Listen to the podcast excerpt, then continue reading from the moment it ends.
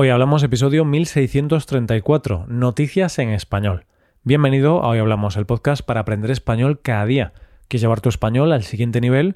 Te animo a hacerte suscriptor premium para poder usar la transcripción, las explicaciones y los ejercicios en tu rutina de estudio y escuchar las conversaciones extra de los viernes. Puedes hacerte suscriptor premium en nuestra web, hoyhablamos.com. Hola oyente, ¿cómo estás? Un jueves más y por lo tanto un día más hablando de noticias e historias curiosas. Empezaremos con una consecuencia del cambio climático, seguiremos con un creador de contenido que no te esperas y terminaremos con los problemas de interpretación de los emoticonos. Hoy hablamos de noticias en español. La mayoría de los cambios relevantes van sucediendo poco a poco, como cuando ves crecer una nueva rama de un árbol que va muy poco a poco, no sale de un día para otro, o los pequeños cambios que se van produciendo en nuestro cuerpo poco a poco y que llevan a un cambio más grande. Y hoy nosotros, en la primera noticia, vamos a conocer un cambio en la naturaleza apenas perceptible para el ojo humano. El cambio climático es un hecho, solo hay que ver el aumento de temperaturas en los últimos tiempos. Y este cambio climático también se nota en pequeñas cosas que nosotros no vemos, pero que se están produciendo. Y en una de las cosas en las que se está produciendo ese cambio es en el color de los océanos. Lo primero que tenemos que saber es que esto de lo que estamos hablando son las conclusiones de un estudio del Instituto Tecnológico de Massachusetts y del Centro Nacional de Oceanografía del Reino Unido. La conclusión de este estudio es que el color del 56% de los océanos del mundo ha cambiado significativamente y esto es consecuencia directa del cambio climático. El estudio explica que las aguas de las regiones oceánicas tropicales, cercanas al Ecuador, son cada vez más verdes. Esto no sucede porque sí, sino que esto significa que los ecosistemas de la superficie también están cambiando, porque el color es un reflejo del estado de los organismos y de los materiales de sus aguas. Vamos a intentar poner un poco de luz en esto de los colores del agua. Cuando el agua es azul intenso, eso significa que en la superficie hay muy poca vida, pero cuando es verde indica la presencia de ecosistemas, principalmente de fitoplancton, que son como unos microbios parecidos a las plantas presentes en las superficies de las aguas.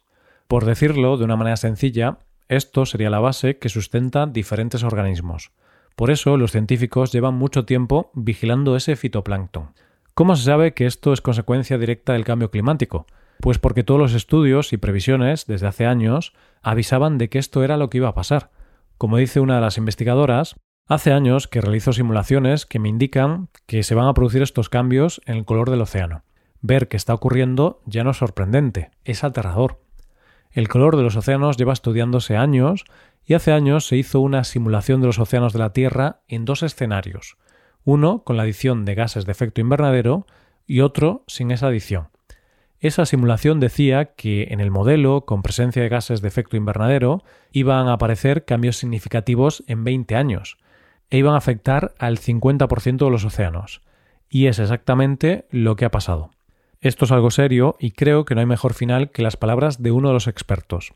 Esos cambios también cambiarán la cantidad de carbono que absorberá el océano, porque los distintos tipos de plancton tienen distintas capacidades para hacerlo.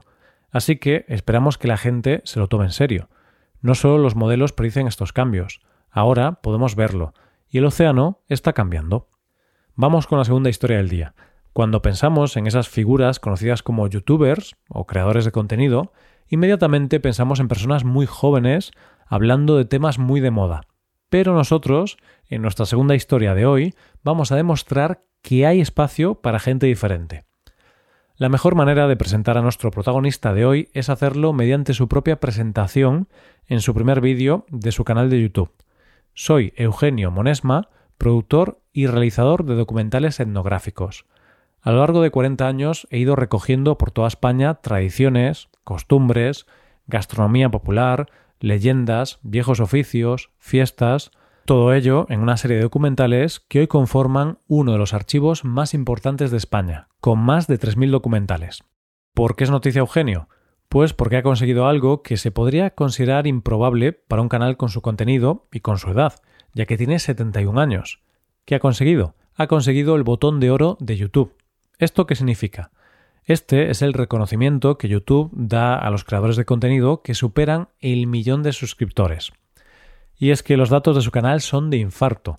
En su canal tiene más de 445 vídeos y más de 273 millones de visualizaciones en total. Pero Eugenio no es solo su canal de YouTube, ya que su trayectoria es impresionante. Su campo de trabajo es el del cine etnográfico, sector en el que lleva trabajando desde hace más de 40 años. ¿A qué nos referimos con cine etnográfico? Pues mira, oyente, lo podríamos definir como un cine documental donde se van narrando diferentes aspectos sobre las costumbres y tradiciones de los pueblos de España. Para que te hagas una idea, en su canal hay vídeos sobre la producción de queso artesanal, miel tradicional, el hilado de la lana, la creación de casetas de adobe o peines con cuernos de animales. Y esos vídeos de su canal son una parte mínima de todos los documentales que tiene a sus espaldas este divulgador. Ten en cuenta que comenzó su carrera en los años 80, hace ya tiempo, y es por eso que cuenta con unos 3.000 documentales. Sus seguidores pueden estar tranquilos, queda contenido para rato.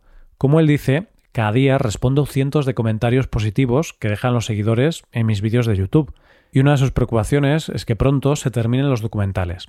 Tranquilos porque todavía tengo mucho material. Lo cierto es que siempre se agradece encontrar en este tipo de plataformas gente diferente y con un contenido que se aleja de lo que todo el mundo hace. Como él mismo comenta, jamás imaginé que los documentales que grabé en los años 90 en las zonas rurales de Aragón y de muchos pueblos de España iban a ser vistos por millones de personas en países como Estados Unidos, México o India. Así que ya sabes, oyente, si quieres saber más de nuestras costumbres y tradiciones, solo tienes que seguir el canal de Eugenio. Si buscas Eugenio Monesma en YouTube, encontrarás su canal. Llegamos a la última historia del día. Hace poco hablaba con un amigo sobre que los mensajes que enviamos tienen dos significados. El significado que tú quieres que tenga, o sea, el que representa la intención con la que tú lo envías, y el otro significado es el sentido que le da quien lo recibe. ¿Cuántos malentendidos hay como consecuencia de un mensaje o de un emoticono mal usado? Y precisamente de las consecuencias de un emoticono es de lo que vamos a hablar en nuestra última noticia de hoy. Para conocer esta historia nos tenemos que ir a Canadá, y allí te tengo que presentar a nuestros dos protagonistas. Ellos son Chris, dueño de una empresa agrícola, y Kent, un cliente que quería hacer un trato con Chris. Entre ellos ha habido un malentendido que ha terminado con un juez de por medio. Pero veamos los hechos de manera cronológica. Toda esta historia comienza con la intención de hacer un negocio, ya que Kent habló con Chris por teléfono con la intención de comprarle a este 86 toneladas de lino.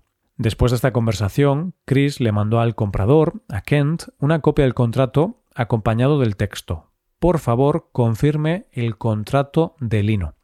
Y atención oyente que se acerca el momento de lo que luego ha sido un problema. Resulta que Kent contestó a ese mensaje con el emoticono del pulgar hacia arriba. Problema, que el comprador creyó que con ese emoji daba el trato por cerrado, pero el vendedor no lo interpretó así, por lo que lino nunca llegó. Pero la cosa no quedó ahí, porque Kent llevó el hecho ante los tribunales acusando a Chris de incumplimiento del contrato. ¿Qué alegaron unos y otros? El vendedor alegó ante esta demanda que con la respuesta del emoticono él había entendido que simplemente confirmaba que había recibido el contrato de lino. No era una confirmación de que estuviera de acuerdo con las condiciones.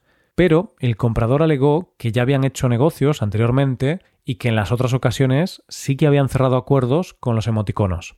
¿Qué ha pasado? Pues el juez decidió que la razón la llevaba el comprador, y ha condenado a Chris a pagar a Kent 82.000 dólares canadienses por incumplimiento del contrato. ¿En qué se basó el juez?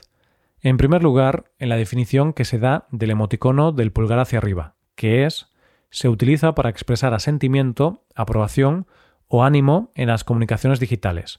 Teniendo en cuenta esto, el juez dijo No estoy seguro de la autoridad de esta definición, pero parece ajustarse a lo que yo entiendo de mi uso cotidiano, incluso como recién llegado al mundo de la tecnología. Esta corte reconoce que un emoji de pulgar arriba es una forma no tradicional de firmar un documento, pero aún así, bajo estas circunstancias, fue una forma válida de aceptar el contrato. ¿Qué hemos aprendido? Que no se puede, o más bien, no se debe, hablar solo con emoticonos, porque si ya con palabras podemos tener malentendidos, con emoticonos todo es más interpretable. Y esto es todo por hoy, ya llegamos al final del episodio. Antes de acabar, recuerda que puedes utilizar este podcast en tu rutina de aprendizaje, usando las transcripciones, explicaciones y ejercicios que ofrecemos en nuestra web. Para ese contenido tienes que hacerte suscriptor premium en hoyhablamos.com. Esto es todo. Mañana volvemos con dos nuevos episodios. Lo dicho, nos vemos en los episodios de mañana. Pasa un buen día. Hasta mañana.